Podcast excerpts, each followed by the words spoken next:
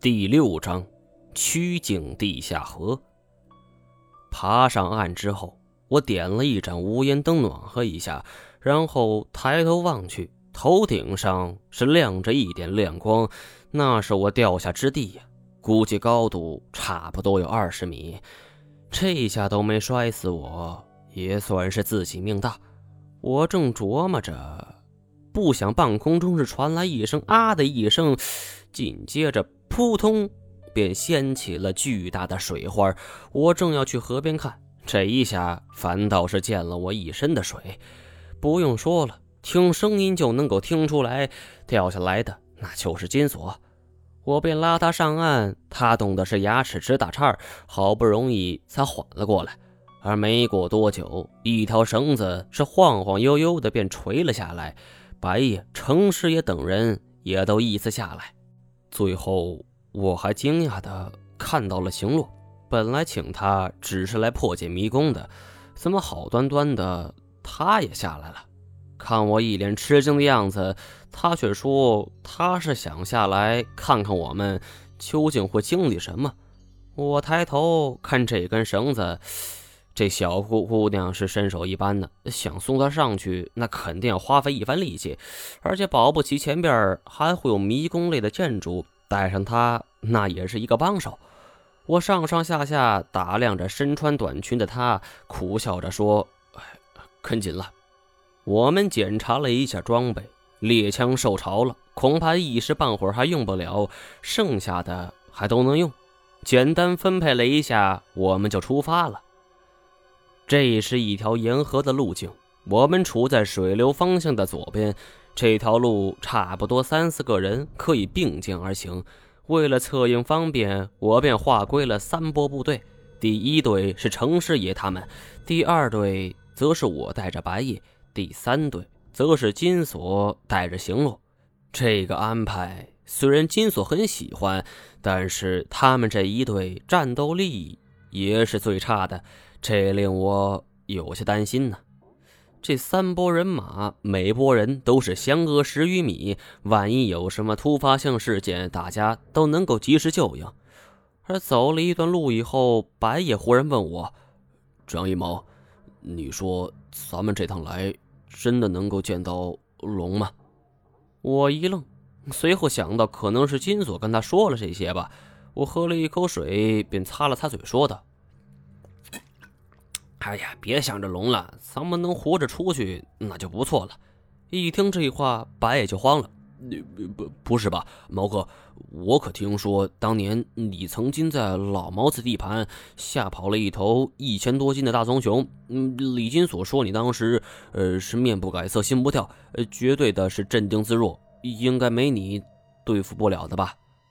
我苦笑两声啊，之前看白夜已经是处于崩溃边缘。那脸色苍白，只是强装镇定而已。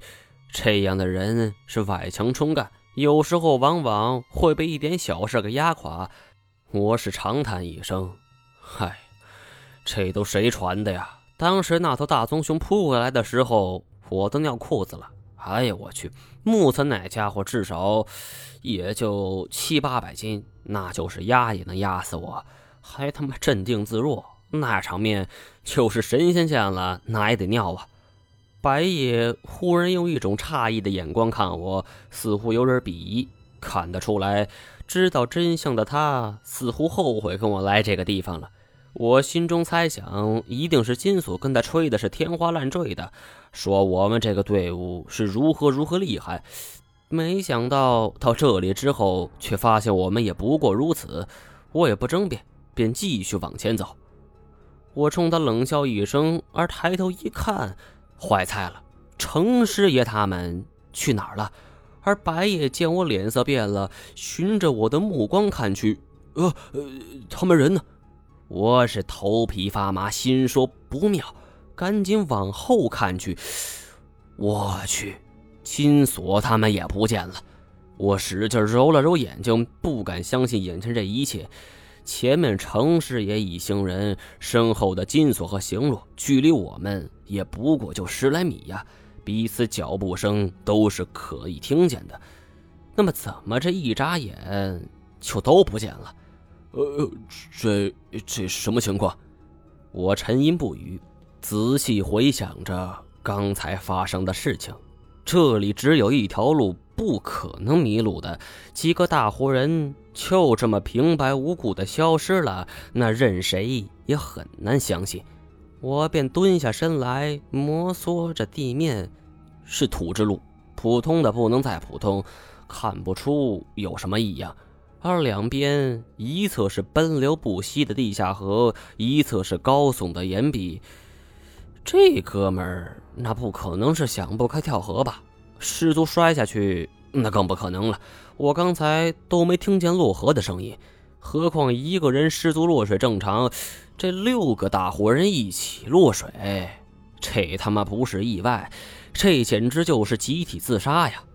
白爷吓得是浑身哆嗦，两只手是死死拽着我的胳膊，我感觉小臂快要供血不足，快麻木了。这这他娘的鬼地方，下次甭管给多少钱，我也不敢来了。你的意思是，有人花钱雇你来的？呃，您您瞅我这臭嘴，我他妈都吓糊涂了。哎，毛哥，啊不不不不，毛毛爷，哎，求求您行行好，只要能带我活着出去，您让我干什么都成。我使劲扒开他的手，老实讲，我有点看不惯这白夜贪生怕死的样子。但是来都来了，何况身边有个人陪着，就算他拿不了主意，但是聊天解闷也不错呀。何况。他经历了那么多，而且二十多年前在 X 研究所见过的一个人，突然就出现在自己面前。这么多年容貌不变，说不害怕，又有谁能做到呢？所以，我从心底倒还是有点惊讶。我看看前方，又看看后方，咱们在这干等也不是事儿，咱们往前走吧。哎哎。白夜顺从的点点头，我们边走边统计我们身上的装备。我下来的实在是太过意外，食物只有两块压缩饼干、半壶水，装备也是寥寥无几。说起来，大部分装备都分配给了消失的另外两拨人。金锁不是战斗型的，遇事儿也不会往前冲，身上连一把罐头刀都没有。嗨。气得我都想骂人了。看着这条幽深幽深的地下河，我只希望别有什么东西从里边跳出来呀。走了一段路，是没有任何发现。这条路似乎是无穷无尽。走了这么久，周围的环境和路况是没有任何的改变。白夜这时候力气是彻底泄了，一屁股瘫坐在地。我看来他是指望不上了。他摆着手，哎，我，我不行了，我我我得歇会儿。说着，他便拿起水壶，拧开瓶子，便狂饮。我一把就把水壶给夺过来。哎，毛哥，你这是干什么？少喝点我们得保留水源。谁知道什么时候能和他们碰头呢？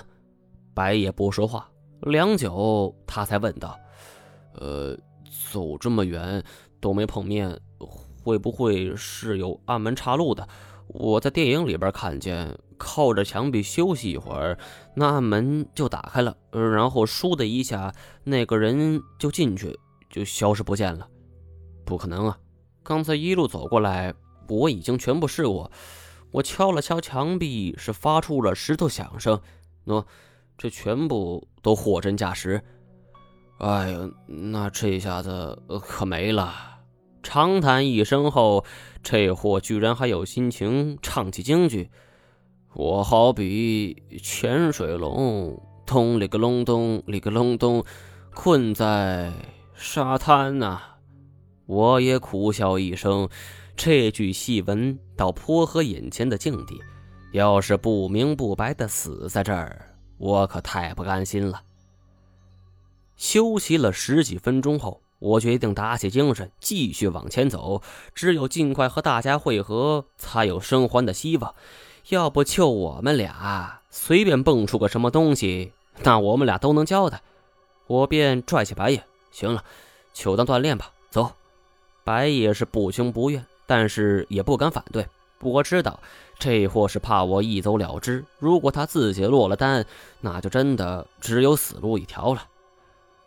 这一条路是无穷无尽，怎么也走不到头。刚刚恢复些许体力，仿佛又再次耗尽。我心里便琢磨：这他娘的也不是事儿啊！再这么下去，体力虚脱，那死就是板上钉钉的。正当我百思不解的时候，白夜突然大叫一声，脸色是煞白，吓得我是打了个哆嗦。哎，你这人怎么一惊一乍的？渐渐烦躁的内心让我对白夜态度也不如从前了。白夜则是伸出一根食指，哆哆嗦嗦的指着我们头顶。我抬头一看，注意到半空中垂下的一个东西，一瞥之下，一股寒气猛地就涌上我的脑门，差点儿就地栽倒。只见我们头顶有一点亮光，还悬着一条长绳，这分明是我们下来的地方。这世界上居然不会有两处风景一模一样的地方，那么只有一种解释：我们又绕回来了。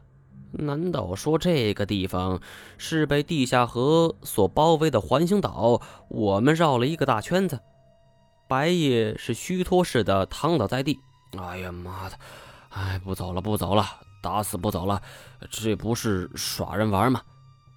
我仔细回想着刚才所走过的路，我们顺着一条直线走，如果方向参照物发生些许位移，我们未必能够察觉出来。难道这是一座岛屿？我们围着岛的边缘是走了一圈，但如果说这是一座岛，那这上面的巨石阵……又是什么意思呢？而且谁能够解释太前他们又去哪儿了？岛的边缘没有，难道是岛的中心？我望着另一边高耸入云的岩壁，这么高，那也不像有路啊！这些人是怎么进去的？而我正想着，耳边便传来了鼾声。扭头一看，白夜居然睡着了。唉，他心可真大呀！走了这么远的路，不过我也是浑身乏力，希望趁着我们休息的时候，太前能够找到我们。想着想着，脑袋便渐渐沉了下来，头一偏，我也靠着岩壁睡着了。好久没有睡这么沉了，朦胧之中，突然觉得有人在我身边是跳来跳去，还用手摸我的头。沉睡中的我是无暇理会，翻个身继续睡，而没想到那东西是越来越大胆，居然从我背后伸长手臂挠我的脸。我一个机灵醒了过来，这家伙手臂是毛茸茸的，绝对不是人类，而且他还呵哧呵哧的喘着粗气儿，凉凉的西风是在我身后后颈的不停的吹呀，我脊髓。都能够感到阵阵寒气儿，我心中直骂：这他妈是个什么东西？而我也不敢翻身，抬起眼皮儿看着白夜。这小子趴在地上，两只手扶着一块石头，便枕在脸下，睡的是正香。我连大气也不敢出，否则一定叫醒他，帮我吓走身后这个怪物。这都什么时候了，这货居然还能睡得着啊！